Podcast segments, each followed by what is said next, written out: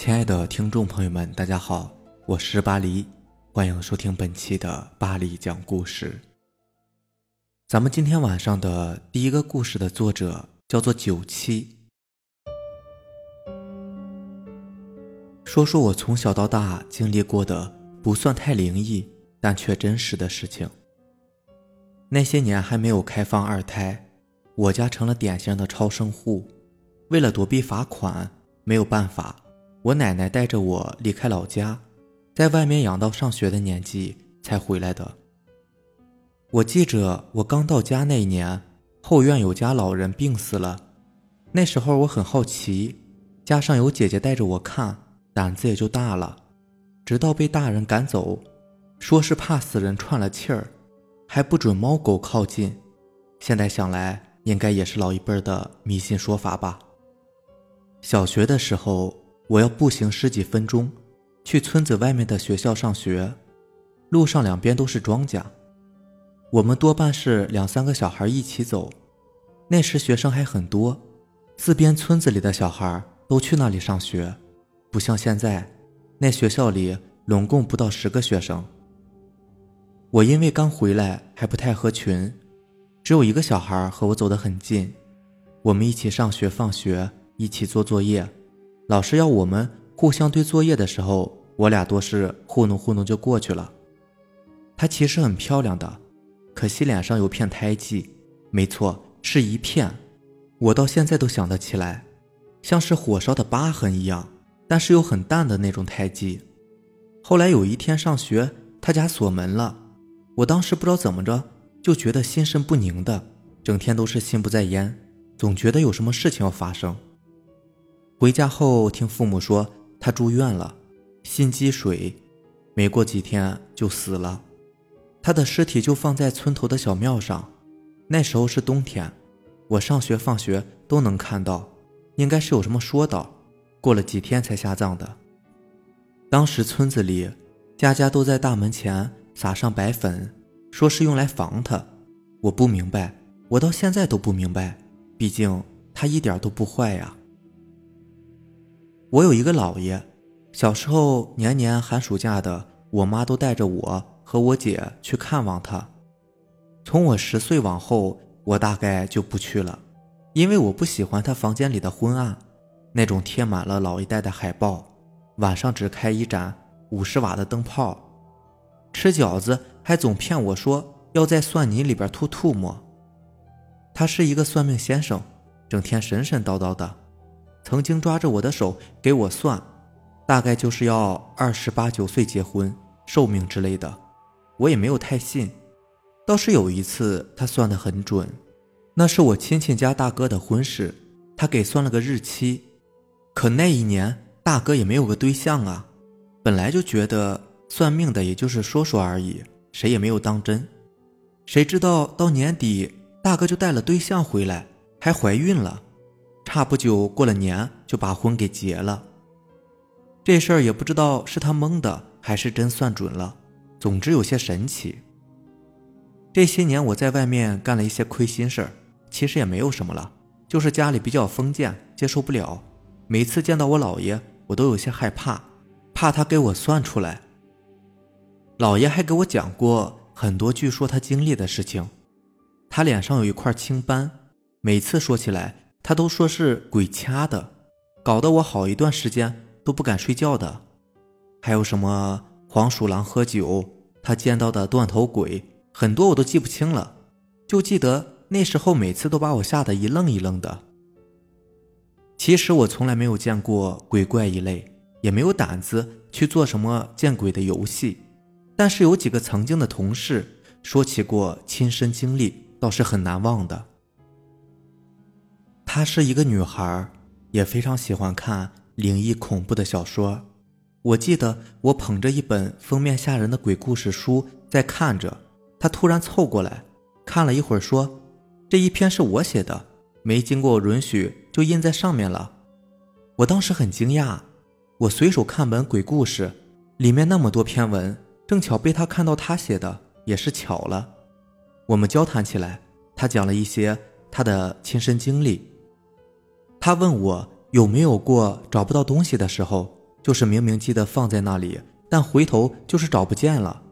我想了想，这种事情还是蛮多的。他笑了笑说：“那是鬼在和你开玩笑呢，把东西藏起来了。其实用不了多久，你就会再找到，或许在原位，或许在其他地方，总归是不会丢的。但是我一旦遇到这种事情，都会在房子里面四处说说话，比如这个东西我有急用，别开玩笑了，把它还给我吧。多数时候用不了一会儿，就会在很显眼的地方找到我的东西的。我有些惊讶，以至于后来东西找不到的时候，想过要不要按他说的做，但我始终没有试过。一个是我有点害怕，骨子里希望这个世界上没有什么鬼怪；二是我不认为他说的是真的。写小说的嘛，脑洞都比常人要大一些，没准他是吓我的。要是我正神经兮兮的对着空气索要我的东西，被我妈看到，非得说我是神经病不可。他还说了一件事情，他的亲身经历。他的职业要经常出差，有一次和同事一起住在一家旅馆里，前半夜打扑克，后半夜总能听到外面走廊里有人的脚步声。但是出去却什么也看不到，他们就有些害怕。那时候是住在旅馆走廊里最里面的房间，他们一起看到床下的拖鞋，自己跳了一下。那一夜他们都没有睡好。不过他和我讲的时候倒是笑着说的。我那时因为工作原因也是住在旅馆，回去特意把拖鞋放在旅馆的电脑桌下面。好在我在旅馆的正数第二个房间。不管他说的是真是假，我也都没有那么怕了。要说他说的有些玄乎，我另一个同事说的就更唬人了。他是个男的，练过散打，寝室里面放着挺沉的双节棍，看他耍的时候，我总害怕他砸到脑袋。好在这种事情从来没有发生过。他说那是有一回和朋友喝酒，也是喝的有些多，半夜自己往家走。大概半个小时就能到的样子。农村半夜都很黑的，路上也没有人。途中有一堵七人高的墙，按他的话说，顺着墙根再走十分钟就能到家了。可是那天他总觉着不对，出于对练武人的警惕，他往墙那边一看，有一个黑影子冒着一个尖儿，就像是人的头顶一样，走起路来有着轻微的起伏。我朋友一走，他也走；我朋友停，他也停。可是我朋友并没有听见脚步声啊，他一害怕就跑起来。可是那个黑影始终在跟着他。我当时听的时候还问他是不是喝多了，把自己的影子当成别人了。他摇头说不可能。被那么一惊，酒早醒了，感觉墙那边就是有一个人。当时心里发怵，跑了老远，发现这墙还没有到头。当时也不知道咋了，就知道一个劲儿的往前跑，跑累了就走，歇过来再跑，也不知道怎么睡过去的。反正第二天醒来的时候就在家里了。问家里人说是自己回来的，我朋友那时候还以为是在做梦呢。可是，一穿鞋觉得不对，他那双鞋是新买回来的运动鞋，可是脚后跟那儿鞋底都已经磨得很薄了。这些事情都不算恐怖。但在半夜里，我想起来的时候，总会害怕，以至于我浏览一些带颜色的网站的时候，都会感到心虚，总想着此时会不会有一个看不见的人在和我一起看呢？下面这个故事的名字叫做《神算瞎子》，作者灵异爱好者。我四爷爷从小就是个瞎子。因为我四爷爷是个瞎子，所以一直无儿无女的。可是我四爷爷是怎么瞎的，就连我爷爷也不知道。不过我四爷爷瞎了以后，就跟别人学了一手的绝活，那就是给人算命，而且还是给人摸脸画像。你说瞎子能给人画像，这能不是绝活吗？而且我四爷爷还给人看病，更厉害的是，他还能给人捉鬼。虽然我没有见过。但我听人说过，听说很早以前有一个产妇在家生孩子，那时的医疗设备还不齐全，而且也没有钱。所以就在村里面找了一个老妇人来接生。不过没有想到那个产妇死了，她的家人虽然很伤心，但还是把她给埋了。不过没有想到的是，自从那个产妇死了以后，那家人夜夜都能听到女人的叫声，一连好几天，那家人都没有睡好过。后来那家人以为女人是阴魂不散，回来找他们索命的，于是他们就花钱请了一个道士。那个道士来了以后，在他家转了一圈，然后拿出三张符纸说：“你们晚上睡觉的时候，把它贴在床上就行了。”那家人就花了三百块钱买了三张符纸，贴在了床上。刚开始还有效，可是过了几天，他们又听到了婴儿的哭声，有的时候大半夜还能看到一个女人。抱着一个孩子坐在院子里面，那家人没办法了，就拿着这纸钱去上坟。没想到大白天坟里边居然有婴儿的哭声，还有一个女人在哄着孩子。听到声音以后，那家人疯了一样的跑回家。最后那家人没办法，就找到了四爷爷。四爷爷算了算，就叫人把坟给刨开了。结果让大家都很吃惊。那里面空无一物，更没有什么女人和婴儿。这时，四爷爷慢慢的说：“原来那个女人并没有死，而是昏了过去。那家人因为害怕，并没有仔细查看，而是草草的将她给下葬了。下葬之后，女人就醒了。那女人醒后生下孩子就死了。女子死后，婴儿也因为长期没有东西吃，也就死了。”婴儿死后就变成了婴灵，带走了女子，不知道去了哪里。后来四爷爷让那家人搬家了，这样那婴灵找不到家人就不会回来了。后来四爷爷也因为这件事在村子里边名声大振，不少人都来找我四爷爷算命。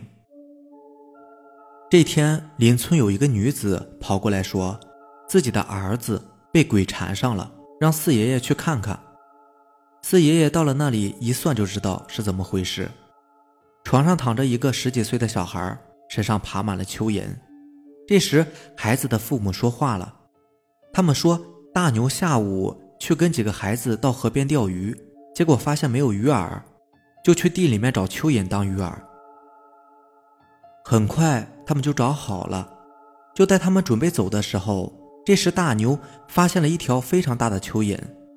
于是大牛就叫同伴们过来看，同伴们也是没有见过这么大的蚯蚓，都很好奇，谁也不敢动，就一直在那里看着。大牛心想，这么大的蚯蚓一定能钓到一条大鱼吧。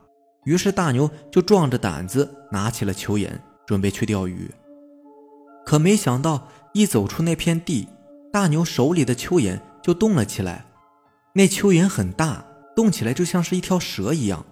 吓得大牛一下把他给扔了出去，那蚯蚓回到地里，很快就不见了。这时前面不知什么时候出了一个老太婆，她拄着拐杖指着大牛说：“你得罪了蚯蚓王，你捉了他的子孙，你会遭报应的。”大牛听了，以为那老太婆是在开玩笑，就说：“一条破蚯蚓而已，能有什么报应？”说完就领着同伴们去河边钓鱼了。晚上大牛回来的时候。就一直说身上很痒，之后就变成了这个样子。四爷爷说大牛确实是得罪了蚯蚓王，现在只有找到蚯蚓王，请求他的原谅。听完四爷爷的话，大牛的家人赶紧带人去地里找，可是，一连几天都没有找到。而这时，跟大牛一起去捉蚯蚓的另外几个小孩身上也爬满了蚯蚓，这几家人都急疯了，几乎把地都给翻遍了。也没有找到蚯蚓王。这时四爷爷说：“你们这样是找不到蚯蚓王的。如果你们真想找到，就要去求。”结果那几家人一直跪在地里求了好几天，说了很多的好话。几天后，当他们再去求的时候，上次见大牛的那个老太婆又出现了。她说：“大牛得罪了蚯蚓王，不可饶恕；而那几个跟大牛一起的孩子可以饶恕。”大牛的父母一听这话，便一直求那个老太婆。老太婆看都没有看大牛的父母一眼，就走了。果然，除了大牛以外的孩子全都好了，只有大牛已经是奄奄一息了。大牛的父母一个劲儿的求四爷爷，四爷爷看他们可怜，就给他们指了一条路，让他们把那块地买下来，然后什么也不要种，专门供着蚯蚓，之后再去求蚯蚓王。果然没几天，那个老太婆又出现了。最后就是大牛也好了，不过为了惩罚大牛，他的一只左手废了。之后村里人就称我四爷爷为神算瞎子。我四爷爷的故事还有很多，不过我只记得这么多了。现在我四爷爷都已经死了，而我也只有小的时候见过他，那时候他还在村里边给人算命呢。我四爷爷一生无儿无女，所以也没有什么可牵挂的。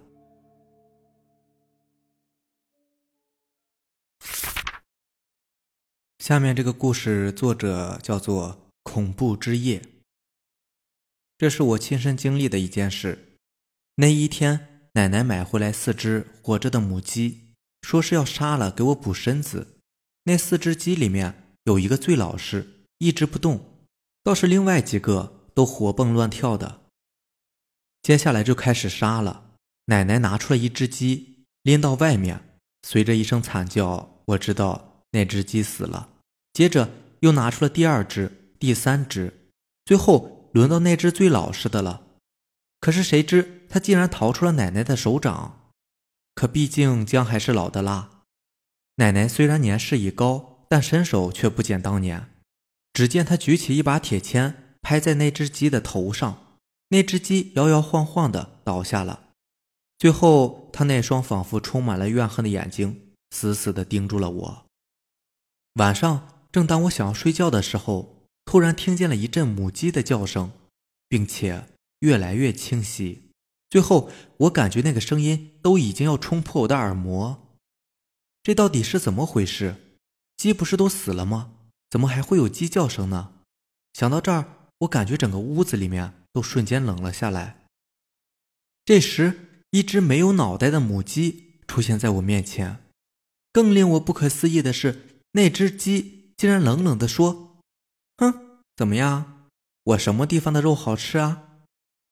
你你你不是死了吗？为为什么你还能来找我？”我因为极度恐惧，说话都已经跑了调。突然，那只鸡大叫了一声，向我冲了过来。我一下子给醒了过来，原来是个梦啊！我心有余悸的想着刚才的梦，拍着胸脯。后来我就大病了一场，过了好几个星期才好的。这就是我今天想分享的一个关于母鸡的故事。好了，咱们今天的节目就到这里了。如果喜欢咱们的节目呢，就点个订阅吧。如果你也有比较精彩的故事想分享给大家的话，可以给我私信留言。或者是加我的微信四五七五幺七五二九，行，那咱们改天见吧，拜拜。